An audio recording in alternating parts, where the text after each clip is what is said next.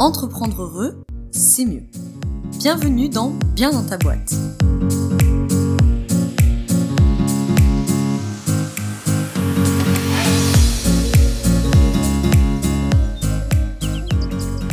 Bonjour à toi et bienvenue dans ce nouvel épisode du podcast Dans ta boîte. Après avoir décroché le job de ses rêves, comme elle le dit elle-même, et sans le voir venir, Aude va vivre ce qu'elle appelle un effondrement. Aude, elle vient de vivre un burn-out professionnel, un véritable effondrement, dont elle vient aujourd'hui nous partager le récit quelques années plus tard. Qu'est-ce qu'un burn-out? Concrètement, quels sont les signes qui doivent nous alerter en quoi, comment les entrepreneurs sont concernés, quelles sont entre guillemets les spécificités quand on travaille à son compte. Dans cette interview, on va parler de beaucoup de choses. On parle notamment de la porosité entre la vie professionnelle et la vie personnelle parce que je sais qu'en tant qu'indépendant et indépendante, euh, nous sommes particulièrement concernés par ce problème. On parle de la pression des chiffres, on parle de la difficulté aussi à s'arrêter quand on est quand on bosse à son compte, quand on est entrepreneur. En tout cas, cet épisode, Aude, elle nous partage son expérience, elle nous partage ses conseils, elle nous partage sa vision de ce qui s'est passé euh, plusieurs années plus tard, en étant maintenant coach en développement personnel, conférencière et auteur sur ce sujet. Et c'est justement dans le cadre de la sortie de son nouveau livre qui s'appelle Autopsie d'un burn-out aux éditions euh, Duno qu'elle vient nous parler de ce sujet qui est euh, vraiment d'actualité et extrêmement important. Donc vous pouvez retrouver dans la description le lien pour vous procurer le livre si vous souhaitez le lire. C'est un très très bon bouquin parce qu'il mêle euh, vraiment de tout, c'est-à-dire à la fois le témoignage de Aude, son expérience où elle explique aussi comment euh, ça s'est entre guillemets installé, comment elle, ne l'a pas vu venir, euh, évidemment ses conseils, hein, puisque maintenant elle connaît, c'est très peu de le dire, extrêmement bien le sujet, tu vas pouvoir le constater pendant l'interview, hein, voilà, c'est son domaine d'expertise. Il y a également des témoignages d'autres personnes, enfin voilà, il y a, vraiment de tous les aspects dans, dans ce bouquin, du témoignage, du conseil, du récit, euh, les signes qui doivent alerter, etc. Donc voilà, vous avez le lien dans la description si vous voulez vous le procurer. Et je vais vous laisser avec l'interview. Avant ça, juste si vous avez deux secondes, vous pouvez laisser 5 étoiles sur Apple Podcast si l'épisode vous plaît pendant euh, cette écoute. C'est gratuit, ça prend deux secondes et ça nous aide à faire connaître l'épisode et donc à parler de ce sujet qui, voilà, comme on l'a dit, est imminemment d'actualité et extrêmement, extrêmement, extrêmement important. Et puis pourquoi pas le partager à quelqu'un autour de vous si vous pensez que ça peut l'aider dans ce qu'il est en train de, de traverser. Bonjour Aude et bienvenue dans le podcast de Bien dans ta boîte. Aujourd'hui, je te reçois pour qu'on parle pour qu'on parle d'une thématique très importante qui est en lien avec la sortie de ton bouquin qui s'appelle Autopsie d'un burn-out. Donc on va parler de burn-out, de ce fait. Alors, je vais tout de suite te laisser la parole. Est-ce que tu peux te présenter, nous dire justement quel a été ton parcours et ton activité aujourd'hui? Euh, alors déjà, je m'appelle Aude Célie, effectivement. Donc moi aujourd'hui, euh, je vous parle parce que, euh, je vous parle à toutes et à tous, parce que j'ai vécu un burn-out il y a dix ans. ça a été un burn-out grave parce que moi j'ai été jusqu'à une tentative de suicide. si on devrait parler de mon parcours, je suis un peu une, une self-made woman, comme on dit, quand on s'est un peu fait toute seule. Moi, j'ai vraiment commencé euh, par le plus bas possible. Euh, j'avais un petit emploi du temps, un petit, euh, j'avais un petit boulot, voilà, juste à côté de mes études. Je travaillais chez Pizza Hut et je faisais les pizzas. Et donc ça me permettait de vivre, de survivre. Et donc sur le côté, donc au bout de deux ans, j'ai passé un, un, BTS et ben, la personne, enfin les managers me proposent de passer assistante manager justement. Et moi, euh, je leur dis OK, en étant sûr que je vais rester deux mois le temps de trouver un boulot dans mon domaine. Et en fait, je suis restée six ans. Et, euh, et en fait, la personne qui, euh, qui vous parle là aujourd'hui, c'est vraiment le fruit de tout ce que j'ai appris là-bas. Parce que, euh, comme beaucoup d'entre vous, euh, certainement, quand on est quand on est manager ou quand on est entrepreneur, en fait, on fait tout. On fait tout. Et, et moi, ça a été un peu compliqué euh, parce que je me suis retrouvée euh, donc à faire euh, du management avec des ressources humaines, à faire du business. mais c'était pas, pas très rare en soi parce que c'était mon premier boulot, donc j'ai adoré. Et en fait, les ressources humaines, je n'avais jamais entendu parler. On sort de, du bac, on entend parler de la fac, de la médecine ou je ne sais plus quoi d'autre, mais pas vraiment de ressources humaines. Et donc, il y a une femme qui faisait des ressources humaines chez Bizot. On a a sympathisé vraiment. Et quand elle m'en a parlé, je me suis dit, mais c'est exactement ce que j'ai envie de faire. Et euh, donc, j'ai voulu euh, évoluer. Donc, ça n'a pas été possible chez eux. J'ai changé de boîte. Donc, c'était chez Nature et Découverte.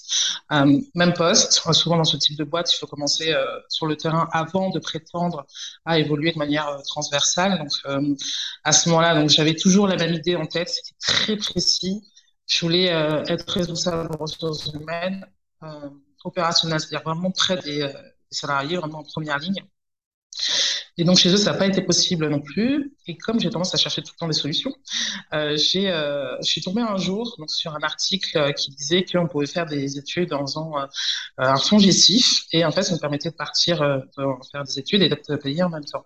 Et de revenir après dans la société une fois que c'était terminé. Donc moi, grâce à ça, j'ai obtenu un, un diplôme en ressources humaines et je me rappelle d'ailleurs que quand euh, j'ai voulu revenir dans la société, j'avais déjà monté un projet qui était euh, euh, intégrer les travailleurs handicapés chez Nature et Découverte. Bon, à l'époque, c'était pas, pas le sujet, en tout cas, c'était pas la priorité. Donc, je suis partie, vraiment en très bon terme. C'est là où j'ai commencé mon parcours en RH. Donc, très généraliste, c'est pas compliqué.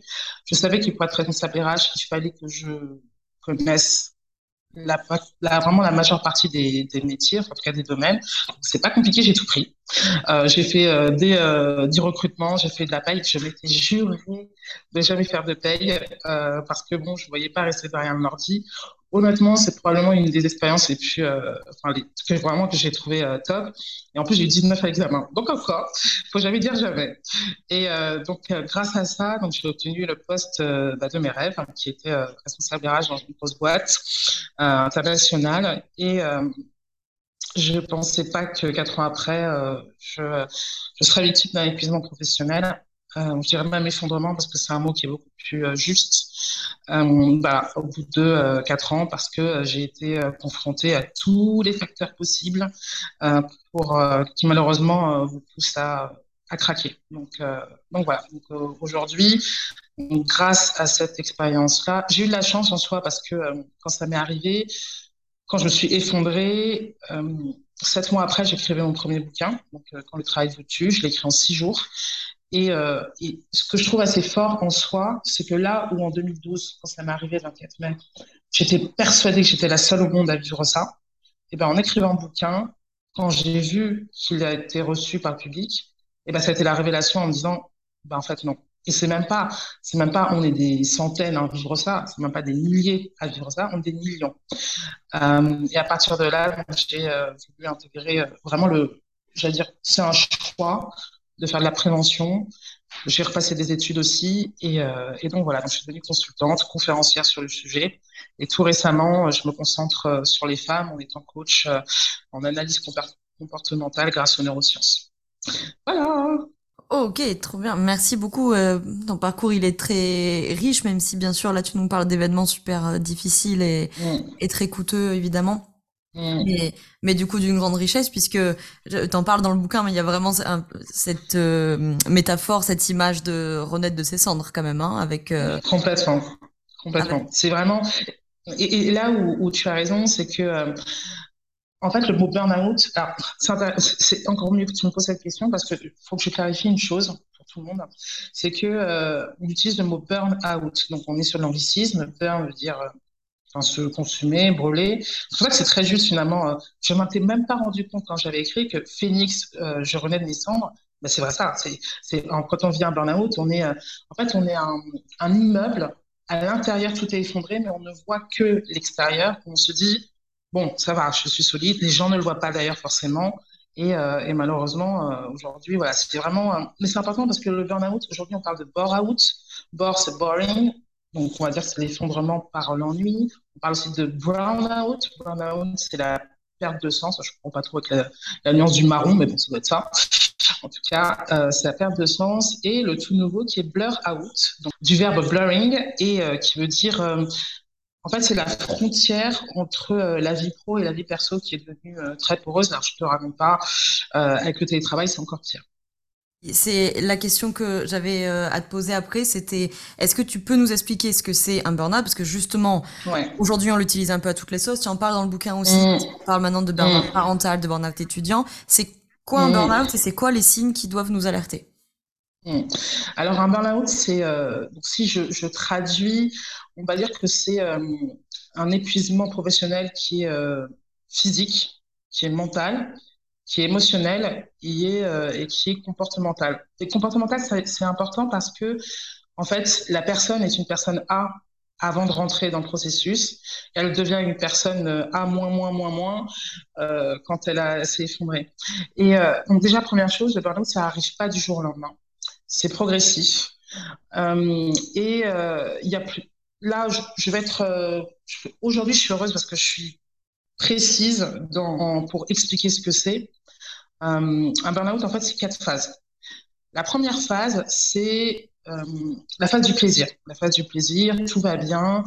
Euh, on vient d'avoir le poste. Alors, je, dis souvent que le, vraiment la première entrée, c'est le poste idéal ou le poste qu'on a tout a attendu ou le poste dans lequel on s'implique. Euh, et il y a même une deuxième chose dans l'entrée du processus, c'est les valeurs qu'on apporte au travail et à l'effort. Ça, c'est des choses importantes. Et donc, dans cette progression, euh, cette progression quand on rentre dans ce, dans ce métier, ou dans notre rôle, par exemple, d'auto-entrepreneur ou d'entrepreneur tout court, on est euh, soumis au stress. Mais le stress, c'est normal. Donc, comme on ne peut pas l'empêcher, on fait avec. Mais c'est normal. C'est normal. Donc, on, le supporte, le corps est fait pour. Mais la difficulté du, euh, de l'épuisement, c'est pas le stress soi. Souvent, je, pose la question, est-ce que vous connaissez pour vous, est-ce qu'il y a un stress positif et un stress négatif? Beaucoup me disent oui, un stress positif, oui, un stress négatif. Mais en fait, c'est pas vrai. Il y a du stress tout court. Ce qui pose problème, c'est quand le stress est dans la durée. Quand il est dans, la durée, du coup, notre corps est obligé de se mettre en tension tout le temps, tout le temps, tout le temps. Mais à un moment donné, euh, il y a notre épiderme, c'est comme la Terre, on a des limites. Donc, à un moment donné, quand le stress, on ne l'arrive plus à gérer, enfin, quand, euh, en tout cas, on, on dépasse les limites, J'aime beaucoup ce que dit aujourd'hui l'OMS, l'Organisation mondiale de la santé. Elle dit que le burn-out, c'est le résultat d'un stress chronique au travail qui n'a pas été géré avec, succès. Et c'est exactement ça. On parle de stress chronique à partir de 45-50 heures. Quand le stress n'est pas géré, eh ben on va basculer. Euh, on va basculer. Et ce qui fait basculer vraiment à un instant T, on est dans les deux mauvaises phases, entre guillemets, c'est le moment où c'est la perte de sens, où c'est la désillusion. En gros, je pourrais le résumer à à, ces, phrases-là, c'est c'est ça la réalité? Je ne m'attendais pas à ce que ce poste soit comme ça. Je ne m'attendais pas à ce que ce nouveau manager soit comme ça. Je ne m'attendais pas à ce que mes collègues soient comme ça. Et donc, on se retrouve à basculer dans la phase de la perte d'estime de soi et la période des doutes, où on se pose des questions. Et, euh, et en fait, on parle, je parle même de la, de, de la courbe de désillusion parce qu'il va y avoir des étapes au fur et à mesure qui, malheureusement, si elles sont pas gérées, fait qu'on va basculer euh, dans le, dans le, enfin, jusqu'à l'effondrement. Donc, quand on n'est pas écouté, parce que quand on, se rend compte que c'est pas ce à quoi on s'attendait, et eh ben, du coup, si je m'en positionne en tant qu'auto-entrepreneur ou en tant qu'entrepreneur, on n'a pas le choix, en fait. On a besoin de ce boulot, on a besoin de payer nos factures. Euh, on peut pas laisser euh, du jour au lendemain, on peut pas tout arrêter. Donc ce stress, on essaie de tenir. Et je parle de persévérance parce que souvent on dit euh, le mot euh, oui résistance. Pour moi, je trouve qu'il n'est pas juste. Il n'est pas juste parce que je trouve que c'est presque euh, accusateur, alors que les personnes ne font que persévérer. Et du coup, quand on persévère, qu'on persévère, à un moment donné, le corps commence aussi à envoyer beaucoup de signaux, donc surtout des signaux physiques. Honnêtement, je pense que le premier signal physique, dans 99,9% des cas, c'est les troubles du sommeil. Les troubles du sommeil, pourquoi? Parce qu'on est dans une surcharge mentale. On pense tout le temps, tout le temps, tout le temps, tout le temps. On travaille, on se réveille à cause du travail. On se lève, on pense travail. On se couche, on pense travail. Le travail vient à la maison. Donc, c'est vraiment un des premiers signaux. Après, le premier signal, c'est forcément physique. Moi, six mois après euh, mon entrée dans la société, soumise à un stress chronique, j'ai eu développé une névralgie cervico-brachiale. Donc, une névralgie cervico-brachiale, c'est euh, la sciatique du cou. Et c'est extrêmement douloureux pour ceux qui connaissent. Donc, voilà. Donc, on va basculer dans cette, euh, dans cette phase de doute, de perte d'estime de soi. Et il y a un moment donné où il va y avoir un premier gros signal qui dit attention, si tu continues comme ça, là, je vais vraiment craquer. Et moi, comment ça s'est traduit En fait, euh, je revenais d'un week-end euh, avec des amis et je prends le train donc de, pour aller dans le boulot. Et en fait, dans le train, j'ai une crise de larmes incontrôlable. J'appelle ma soeur jumelle et elle m'entend. Et dans tout le week-end, elle m'avait dit, elle m'avait toute, arrête de travailler autant, ce, enfin, arrête. Mais les gens comprennent pas pourquoi on continue, en fait. On n'arrête pas quand on est jour Moi, je suis désolée, euh, j'ai euh, des factures à payer. J'aimais mon boulot, j'adorais mon boulot. Pourquoi est-ce que moi je partirais? C'est pas de ma faute en soi. Donc il y a ce côté-là, il ce côté-là. Et ce qui s'est passé, c'est que euh, quand je suis arrivée sur le, le quai du train, je suis complètement tétanisée. Je mets pas un pied devant l'autre. Et euh, je me rappelle vaguement entendre les, les annonces de la SNCF, etc. Et j'ai un trou noir, je me trouve dans le, dans le cabinet d'un médecin de ma ville. Et là, il me dit, euh, écoutez, Aude, si vous continuez comme ça, dans six mois, vous allez craquer. Et en fait, il s'est trompé parce qu'il m'a dit neuf mois. Et aujourd'hui, avec le recul, je suis capable de vous dire pourquoi. C'est parce qu'en fait, ce jour-là, il m'a prescrit la pilule magique, qui est un anxiolytique. Et avec l'anxiolytique, c'est pas compliqué. Je pensais que je, gérais, je gérais. Je, je prenais un peu de recul et ça me permettait en fait de tenir. Et j'ai été jusqu'à quand même euh, trouver le moyen de voir plusieurs médecins si c'était nécessaire pour avoir tout le temps, tout le temps, tout le temps cette, cette, cette anxiolytique. Et c'est ce qu'on appelle une conduite addictive pour tenir. Et au bout de neuf mois, malheureusement, euh, j'ai euh, j'ai craqué et c'est là où j'ai fait ma tentative de suicide. Donc ça, c'est ce que tu appelles dans ton bouquin le, le processus de désillusion professionnelle? Exactement, le processus de décision professionnelle qui, euh, s'il n'est pas géré, fait qu'on va forcément. Et là, j'insiste vraiment parce que il y en a qui vont se dire oui, mais ça va aller. Et eh ben, le ça va aller, c'est justement la phase où on est en train de basculer si on ne fait rien.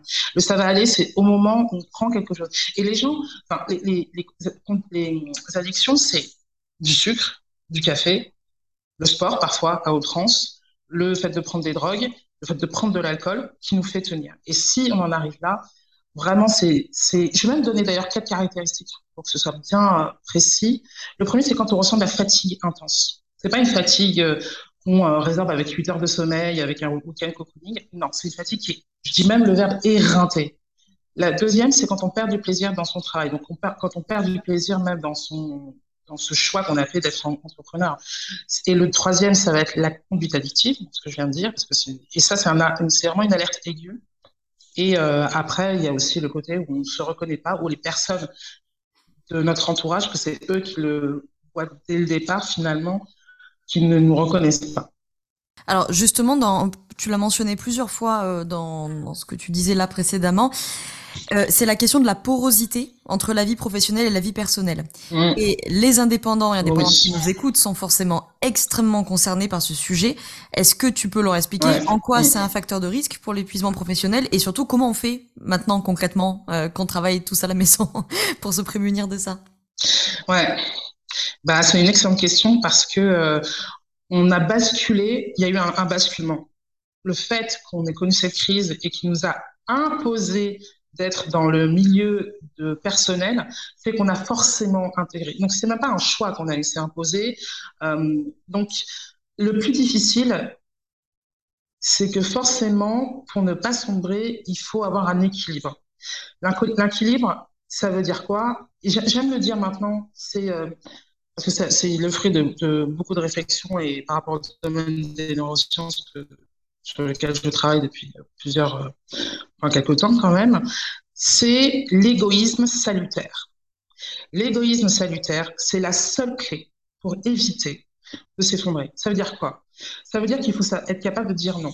Ça veut dire qu'il faut être capable de dire aux enfants, j'ai besoin euh, de euh, une demi-heure, je vais les jouer. Alors évidemment, quand on est maman, par exemple, et que l'enfant est en bas âge, évidemment, c'est pas aussi simple. Mais j'insiste sur le principe de chacun dans votre vie, chacun dans votre histoire, vous devez repérer les moments où vous êtes capable, où vous pouvez dire non.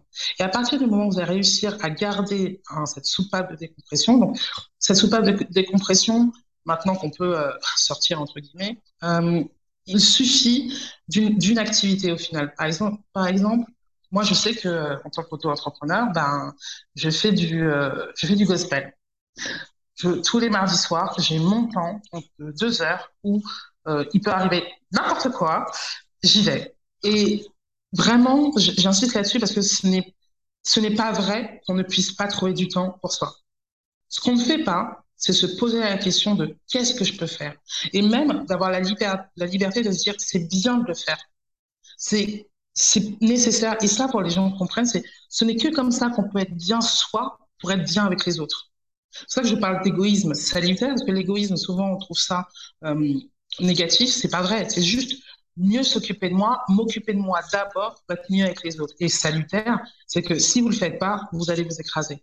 Donc vraiment, ça peut être un temps aussi où on, va dehors se poser sur un banc. C'est parfois, c'est pas, ça demande pas une, une ingéniosité absolument enfin, énorme pour se dire, OK, j'ai besoin de ce temps-là. Et grâce à ça, et j'insiste, faut que ce soit régulier. D'ailleurs, je rigole parce que euh, il y a quelques temps, c'est une femme qui m'avait dit, mais Aude, euh, tu sais, moi, ce que je fais, c'est des cours de salsa. Et euh, sauf que les cours de salsa, ça, me, ça m'épuise. Mais c'est vrai, c'est normal, parce que ça demande. Sauf que au fur et à mesure du temps, le corps s'habitue à ce que on lui impose, par exemple, un rythme comme la salsa et qui demande effectivement de réfléchir au pas, etc. Et donc, le corps comprend, ah, au moment où je vais être euh, dans cet instant-là, ça va me faire du bien à moi. Donc, important de trouver sa sauce, son activité, son temps, et de dire euh, oui à moi.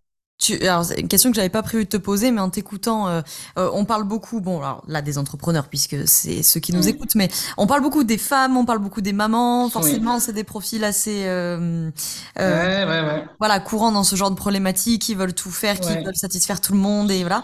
Est-ce que, concrètement, est-ce que les femmes sont plus victimes de burn-out? Est-ce que les mamans sont plus victimes de burn-out? Alors, tu touches du doigt exactement ce qui est, différent entre les hommes et les femmes. Les femmes aujourd'hui, on a ce qu'on appelle la charge mentale. La charge mentale des femmes, c'est très intéressant cette question parce que c'est fou même quand j'y pense. Le mot charge mentale est rentré dans le Petit Larousse depuis le mois de mai, si je ne me trompe pas, c'est le 21 mai 2020. 21 mai 2020.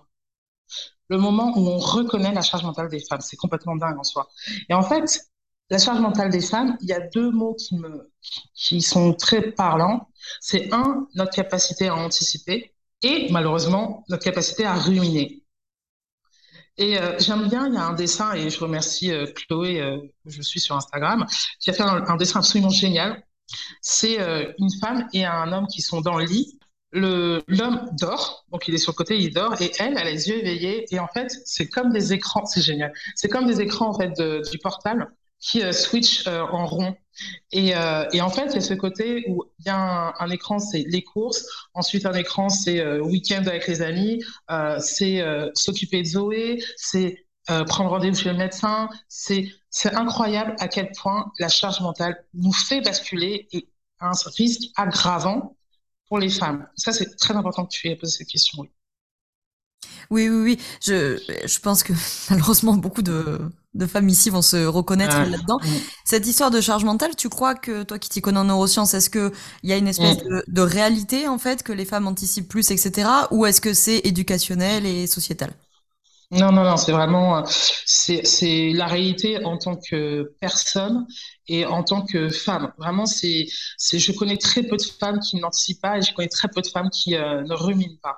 C'est vrai que ça fait partie de notre essence. Maintenant, euh, quand on parle de, de burn-out ou même, je, vais du coup utiliser le mot français, donc je veux dire vraiment le mot effondrement et pas épuisement, mais l'effondrement, il est au croisement de trois choses. Il est au croisement, un, de la personnalité, forcément, nous ne sommes pas les mêmes, nous n'avons pas la même histoire, nous n'avons pas le même environnement, donc tout le monde ne va pas réagir de la même façon suivant euh, un niveau stressant, un environnement. Donc le premier élément, c'est la personnalité. Le deuxième, c'est le monde dans lequel c'est le modèle de société. Aujourd'hui, si je pose la question de comment est-ce que comment est-ce que vous voyez la société aujourd'hui? Aujourd'hui, on a une société qui est hyper dure. Il faut à la fois, c'est un, un, monde où il faut, les choses vont très très vite. Euh, on est tout le temps dans l'urgence on est tout le temps dans la performance. On est euh, aujourd'hui, je trouve qu'il y a un sujet qui est extrêmement important dans notre façon de voir les choses, c'est le l'inquiétude, euh, par exemple, par rapport au réchauffement climatique. On voit bien qu'il y a une peur. En fait, le modèle de société, c'est un modèle de société où on est inquiet. On est inquiet. Je connais peu de gens qui sont euh, qui sont euh, positifs sur l'avenir, etc. Et ça, le modèle de société, c'est un moyen, c'est une pression de plus de pour faut que je tienne. Je ne peux pas, par exemple, le non-travail, le fait d'être au chômage, mais mon Dieu, qui est content d'être au chômage euh, avec tout ce que ça implique D'ailleurs, c'est intéressant parce que récemment, ça vient de sortir entre guillemets, c'est les arrêts maladie maintenant il faut que ce soit il faut qu'ils soient euh, établis par notre propre médecin traitant, sinon ils ne vont pas être pris en charge. Ça c'est intéressant d'ailleurs. Et donc le, mo modèle de société, vraiment c'est vraiment un j'allais dire, un couvert qui est hyper dur à exploser. Et le troisième, en fait, c'est l'environnement stressant. C'est l'environnement soit personnel, soit professionnel, soit lié aux études. Hmm. Tu me fais une, une, très bonne transition avec une question que je voulais te poser. Euh, dans le livre, vous, entre guillemets, parlez de la pression des évaluations. Je dis vous parce que dans la préface de oui. Marie Peset, elle en parle aussi brillamment mmh. de cette pression des chiffres, des objectifs, des évaluations. Mmh. Les entrepreneurs qui nous écoutent, bon, sont pas soumis euh, à des managers. Par contre, ils sont parfois les pires envers eux-mêmes en termes d'auto-évaluation, d'objectifs super ambitieux, de pression, etc. Comment on fait pour concilier un monde du travail aujourd'hui qui veut tout quantifier et, euh, et cette question de bien-être au travail En fait, cette situation, elle est intéressante parce que quand tu, quand tu dis cette pression euh, des chiffres, en fait, c'est une pression qui est extérieure. C'est comme un peu euh, ce qu'on appelle, on appelle la motivation euh, intrinsèque et la motivation extrinsèque. La motivation extrinsèque, c'est quelque chose d'extérieur qui fait que c'est un peu comme une carotte. Donc, ça veut dire qu'il faut être réaliste, tout simplement. Ce que j'aime, par exemple, dans, dans les entreprises, euh, vous savez, euh, il y a des entretiens euh, annuels d'évaluation et c'est euh, un moment où il y a des notes, euh, voilà, plus tu es performant, mieux tu vas avoir une récompense, on va dire un, salaire un peu plus important, ou en tout cas des primes. Donc déjà, on est dans un monde où on nous oblige, c'est fou parce que ça commence depuis la maternelle au, au soi. C'est-à-dire que dès qu'on est à la maternelle, on nous donne des bons points. C'est dès que ensuite on passe au collège, on nous donne quoi? Des encouragements ou des félicitations. On apprend ça pendant sept ans. Ensuite, on bascule donc euh, dans les facs, etc. Où il faut absolument réussir. Sinon, et j'en suis très, un très bon exemple, c'est que euh, j'ai commencé la fac, j'ai tenu deux mois. Après, j'ai essayé de me remettre à niveau sur les deux mois que j'ai passés, ça n'a pas fonctionné non plus. Donc, et j'ai basculé donc dans un BTS. En fait, on est, on est pétri du fait de toujours faire plus. Ça veut dire quoi? Ça veut dire qu'il faut être, euh, c'est pas voir les choses à, la baisse, mais il faut essayer de se, de s'écarter, de, de, prendre de la distance avec le fait qu'il faut, qu'il faille faire toujours plus. Faisons comme nous pouvons, déjà. Je sais qu'en en tant qu'entrepreneur ou auto-entrepreneur, on a, et c'est intéressant parce que finalement, quand je parle de la courbe de, euh, du processus de l'épuisement, j'ai dit qu'au début, on est dans euh, le poste idéal, on est dans le euh, poste qu'on attend depuis longtemps, etc. Donc, finalement, on est tous dans, ce, dans, cette première étape. Donc, c'est compliqué. C'est compliqué, mais pour moi, il faut être capable de se dire, est-ce que c'est réalisable? Si c'est réalisable, je vais. Si c'est trop, il faut que je sois capable de me dire, c'est trop, tant pis, je vais voir moins. Mais il en fait, ce qui est dommage, enfin, c'est pas dommage, c'est qu'on est dans une société où on se dit, plus on fait, mieux on, on est vu. D'ailleurs, c'est intéressant parce que le burn-out, c'est un peu l'image de la personne qui va avoir un, je sais pas, qui va avoir un, dossier sous le bras et qui court partout. Euh, et, et, là, c'est mieux vu que quelqu'un qui est assis sur son siège et, euh, et qui ne montre pas que en fait il est, il est super speed. D'où? Quelle est la différence en soi? Oui, ça me fait penser à euh, en France. Euh, alors je parle de la France parce que je connais pas ailleurs, mais c'est le but de ma question. Euh, en France, on a on a un truc qui est très méritocratique hein, quand même. Hein, il faut yes. il faut souffrir, il faut mériter. Yes. voilà. Mm. Est-ce que c'est ce ce, ce burn-out, c'est une réalité transculturelle ou est-ce que c'est pas le cas partout ou ça se manifeste pas de la même manière partout? Ah si si c'est partout. Euh, il y a même l'organisation mondiale de la santé. Euh, encore une fois donc euh, ça vient de sortir. Qui c'est marrant parce qu'on est vraiment dans, dans le timing. Hein. L'organisation mondiale de la santé vient de dire que la santé mentale va être un des, des enjeux les plus importants dans les années à venir. Une personne sur six va être confronté à euh, un, problème d'ordre de, de, santé mentale. Donc, on parle souvent de dépression, mais on est le premier pays en Europe à être consommateur de psychotropes, c'est-à-dire d'antidépresseurs et d'anxiolytiques. Donc, aujourd'hui, c'est un phénomène qui est mondial. Mais pour moi, c'est très accentué au final en France parce que déjà, on s'identifie énormément à notre travail. Quand on se pose la question, honnêtement, vous allez dans, un, dans une réunion, enfin, dans une soirée et tout, vous rencontrez quelqu'un que vous ne connaissez pas. La deuxième question à 100 000 euros, c'est qu'est-ce que tu fais dans la vie? Et quand on répond, on dit je suis responsable RH, je suis entrepreneur. Et c'est intéressant parce qu'on dit je suis, le verbe être, le verbe qui m'identifie entre le jeu et le travail. Donc on, on est totalement identifié, on s'identifie à notre métier Et c'est ce qui fait qu'aujourd'hui, c'est c'est en France, et puis en plus, il y a un côté très culturel. J'en reviens un peu à la, j'allais dire, au côté, il faut qu'on soit speed pour montrer qu'on fait beaucoup. Il y a ce qu'on appelle le. C'est un peu le syndrome de je reste le plus tard. Vous savez, quand. c'est terrible parce que on s'impose parfois, même entre collègues, la fameuse question. Et c'est dingue parce que quand tu poses la question, je me dis, mais dix ans après, ça existe encore. Je pars à 17h. Ah, mais t'as pris un RTT Mais pourquoi cette question existe? Et ça, malheureusement, c'est aussi culturel. On va en Allemagne, à 17h, tout le monde va boire des pots. Enfin, tout le monde va boire sa bière. Enfin, voilà, c'est que. Quelle. J'allais dire quelle hypocrisie, mais euh, c'est un peu ça, je trouve. De dire. Euh, de, on est obligé de montrer qu'on fait beaucoup pour justifier qu'on fait, euh, qu'on fait du travail. C'est dingue en soi. Ouais, alors là, je crois que ce que tu vas dire a parlé à beaucoup d'entrepreneurs, parce que pour les recevoir depuis 4 ans en consultation, j'en ai beaucoup qui sont venus me confier. En fait, des fois, je suis devant mon ordi, j'arrive rien à faire parce que je suis fatiguée, parce que je suis pas le moral, parce que machin. Mais en fait, je reste devant mon ordi parce que je me dis, mes collègues salariés, ils sont en poste de 9h à 17h, donc il faut au moins que je sois devant mon ordi de 9h à 17h.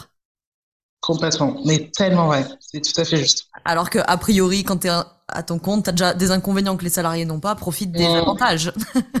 Bien sûr. Non, mais c'est juste ce que tu dis parce qu'il y a le phénomène de comparaison. Le phénomène de de, de, pas, de, de, toujours regarder euh, à côté. On nous impose de toujours regarder à côté, de nous comparer à. Et tant qu'on fera ça, on sera du mal. En fait, on sera du mal. C'est pour ça que je, parle, je reparle encore de l'égoïsme salutaire, c'est qu'il faut être capable de se, de se recroqueviller sur soi malgré, j'allais dire, les, fléchettes qu'on reçoit de l'extérieur, ce qu'on peut dire des poignards, qui nous rappellent tout le temps de faut faire plus, euh, si tu fais pas ça, c'est pas bien, euh, si tu fais vas pas dans, cette voie-là, c'est pas bien. Euh, je me rappelle même quand euh, j'ai eu mon idée de, de devenir indépendante, j'avais j'avais un, sujet que j'avais en tête et j'avais été dans une réunion. Il y a des personnes qui étaient plus âgées que moi qui m'avaient dit mais Aude, c'est vraiment une mauvaise idée. Nous, on a plus d'expérience, donc ça va pas marcher, etc. Bah, en fait, à croire que tout le monde aime bien donner un avis sur, euh, sur tout. Euh, mon avis à moi, il, y en a qui doivent connaître, mais si vous ne connaissez pas, je vous recommande la lecture, c'est euh, les quatre accords Toltec. Les quatre accords Toltec, dans les quatre, il y a, je donne souvent l'exemple du chevalier. Le chevalier, en fait, il a une épée. Une épée, c'est l'épée, c'est la parole. Donc ma parole doit toujours être impeccable. Ça ne veut pas dire qu'elle doit être parfaite. C'est juste que je dois faire attention à ce que je dis parce que ça peut avoir un impact sur l'autre. Et le, chevalier, il a aussi un, bouclier. Et je trouve que c'est ça qui représente exactement la question que tu me poses. C'est euh, j'ai mon bouclier, donc je dois me protéger de de l'extérieur, de ce que les gens disent. Les gens ne vont pas s'empêcher de parler, mais moi j'ai mon bouclier et je pense ce que je veux. Je suis en accord avec. Donc oui, oui, vous pouvez me dire que c'est pas une bonne idée, mais moi je sais au fond de moi que ça l'est. Je m'écoute moi. Donc ça c'est euh, ma réponse. Il y a dans au, relativement au début du bouquin, là au chapitre 3, il y a un truc qui m'a beaucoup euh, qui était notable, euh, qui a parlé à la praticienne en psy positive, puisque pendant des années, euh, peut-être un peu moins maintenant, mais pendant des années, il y a eu une espèce de confusion entre la psy positive et la pensée positive. Là où je t'emmène, c'est que tu parles euh, avant ton effondrement, enfin, dans le, process de l'effondrement, d'une espèce d'auto-technique qui a été le journal du positif. Et c'est vrai, qu'on parle beaucoup de l'importance de focus sur le positif. Est-ce que tu peux nous expliquer en quoi ça a pu peut-être être délétère de ne plus vouloir voir autre chose que le positif? Quand j'ai fait ce journal positif, c'est la stratégie que j'ai trouvée pour tenir le coup. Donc finalement, en quoi c'est délétère? C'est qu'en fait, c'est un moyen de plus pour tenir le coup. Parce que malgré les difficultés que je vivais, je me suis dit, tant pis, il faut que je tienne le coup. Et comment je vais faire pour tenir le coup? Je vais regarder que les choses qui sont positives. Je n'ai plus que ça à faire. Parce que tout ce qui s'est passé avant, où j'avais des, j'ai demandé de l'aide et tout, ça n'arrive pas. Comment est-ce que je fais pour euh, continuer? Comment je fais parce que je ne peux pas partir, je ne peux pas démissionner, je ne peux pas. Il y a vraiment cet aspect-là. Donc, quelles sont les stratégies que trouve l'être humain, donc le cerveau, pour je vais gérer la situation de stress, bah effectivement, ça a été pour moi une conduite addictive de ne regarder que le positif. Au final, c'est et d'ailleurs c'est pour ça que ça m'a pas empêché de, de m'effondrer au final. C'est que je pensais que ça allait m'aider à me tenir. Donc oui, ça m'a aidé à tenir, mais pour mieux m'écraser derrière. Dans, dans le livre, tu parles d'une nécessaire introspection, c'est le titre d'un chapitre Qu'est-ce qu'on doit savoir sur soi justement pour se préserver d'un effondrement professionnel? Euh, Ce qu'on doit savoir, c'est ce sur quoi je travaille énormément avec les femmes, c'est le lâcher prise. Le lâcher prise, c'est la clé pour survivre. Et quand je dis lâcher prise, malheureusement, c'est tellement compliqué. Avant que moi j'étudie euh, tout ça avec, le côté, euh, avec l'apport des neurosciences, moi quand on me disait oh faut que tu lâches prise, d'ailleurs tout le monde le dit, mais faut t'apprendre à lâcher prise, laisse tomber, c'est pas grave, prends de la distance. Ouais mais d'accord, mais vous êtes gentil, mais on fait comment concrètement? Et en fait concrètement, euh, ça demande d'aller euh, du coup, je vais parler de neurosciences parce que c'est totalement lié à ça. C'est la stratégie qu'utilise mon cerveau pour tenir et pour, parce que je ne veux pas lâcher. Et en fait, depuis qu'on est euh, enfant, on a eu des, des injonctions de l'enfance. Tu dois tu dois être fort, euh, tu dois être fort, tu dois pas laisser tomber. Euh, faut euh, dans l'adversité, il faut jamais lâcher, des choses comme ça. Ou faut être parfaite, parfait. Donc tout ça, c'est des choses qui sont rentrées dans notre cerveau et qui donc nous imposent, sans même le savoir, parce que le cerveau, c'est lumineux. Il a 230 millisecondes d'avance sur nous. C'est-à-dire que le cerveau, il est plus fort que toi, il décide avant toi et, euh, il, agit avant toi. Avant même qu'on ait, formulé notre propre pensée, il a déjà décidé de, il se passe cette situation-là, soit tu vas gérer, soit tu vas pas gérer. Donc ça veut dire quoi? Ça veut dire qu'il faut travailler donc, sur le lâcher prise et donc sur ses émotions. Et les émotions, c'est ce qui, euh, c'est ce qui est le, fruit finalement de nos comportements. Nos comportements dépendent de nos émotions. Mais ça va même plus loin, ça dépend de nos productions d'hormones. Et c'est ça qu'il faut arriver à, gérer, à sur quoi travailler. Je dois travailler sur mes émotions parce que quand j'ai le sourire, bah, j'ai la pêche, je, vais, j'y vais de l'avant, etc. Quand je suis triste, c'est que c'est une émotion de, de mélancolie, de, de nostalgie. Donc, je dois écouter cette euh, émotion. Vous savez, aujourd'hui, on parle beaucoup d'intelligence émotionnelle. Hein.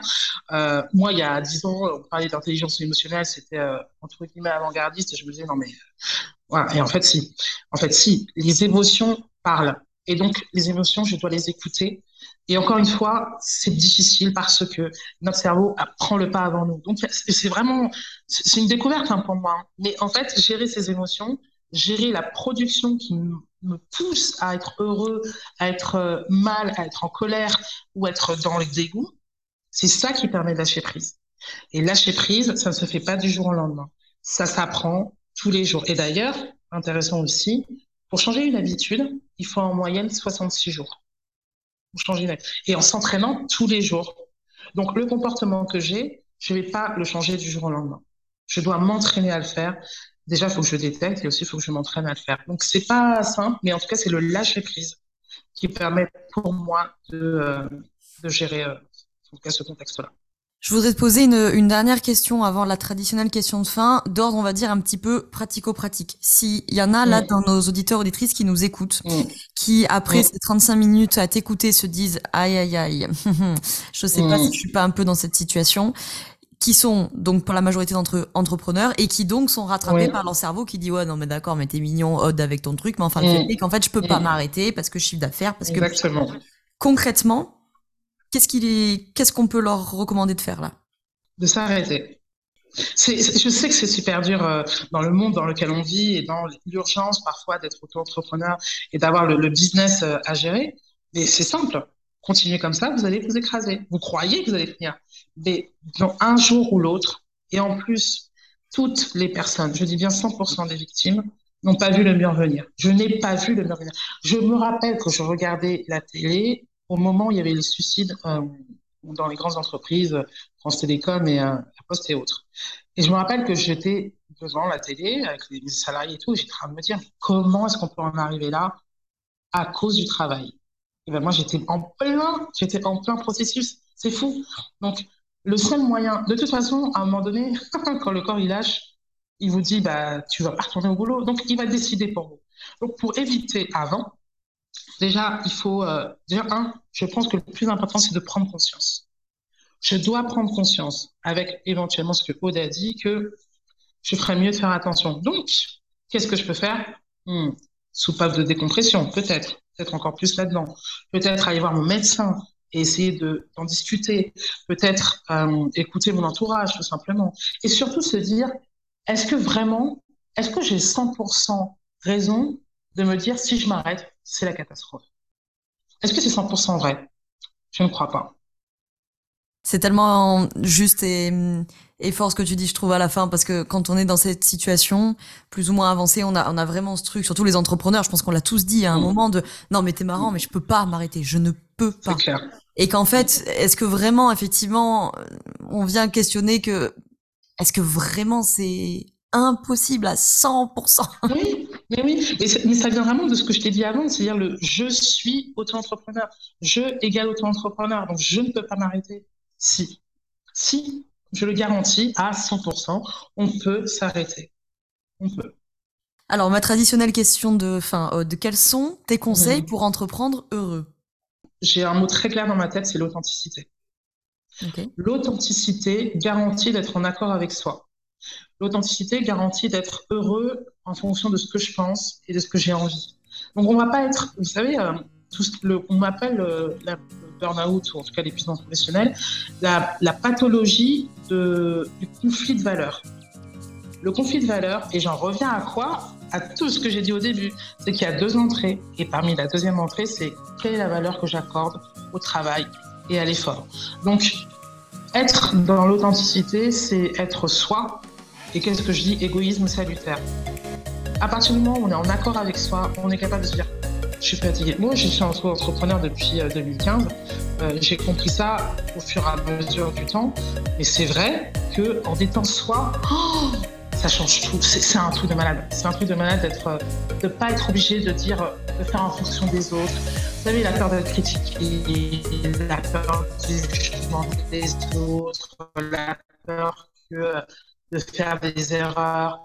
On a le droit à l'erreur on a le droit de penser différemment des autres, on a le droit de penser différemment de ce que, qui je suis vraiment. Qu'est-ce qui fait que quand je réponds en toute authenticité, c'est la meilleure chose à faire? Tout simplement parce qu'on est en accord avec soi. Super. Est-ce que tu voulais rajouter quelque chose avant qu'on conclue cet épisode? Oui, oui, oui. Euh, je tiens à ce que les auditeurs comprennent que ceux qui ont été victimes de burn-out ou que ceux qui sont en train de se dire si je continue, euh, je vais craquer, qui disent j'ai plus envie, etc., vous êtes des personnes de grande valeur.